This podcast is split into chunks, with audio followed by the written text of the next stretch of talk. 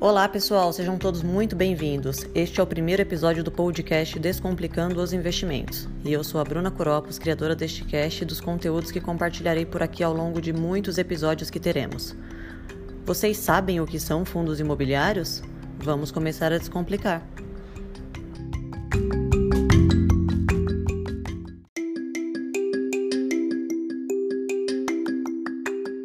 Fundo imobiliário, conhecido como FI, é como se fosse um grupo de investidores que querem aplicar seus recursos no mercado imobiliário.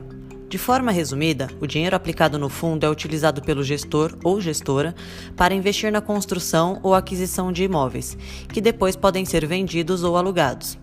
Os ganhos que o fundo vai obter com essas operações, seja de venda ou de locação, são divididos entre todos os cotistas do fundo é uma forma inteligente de se investir em imóveis, principalmente se você tem pouco recurso.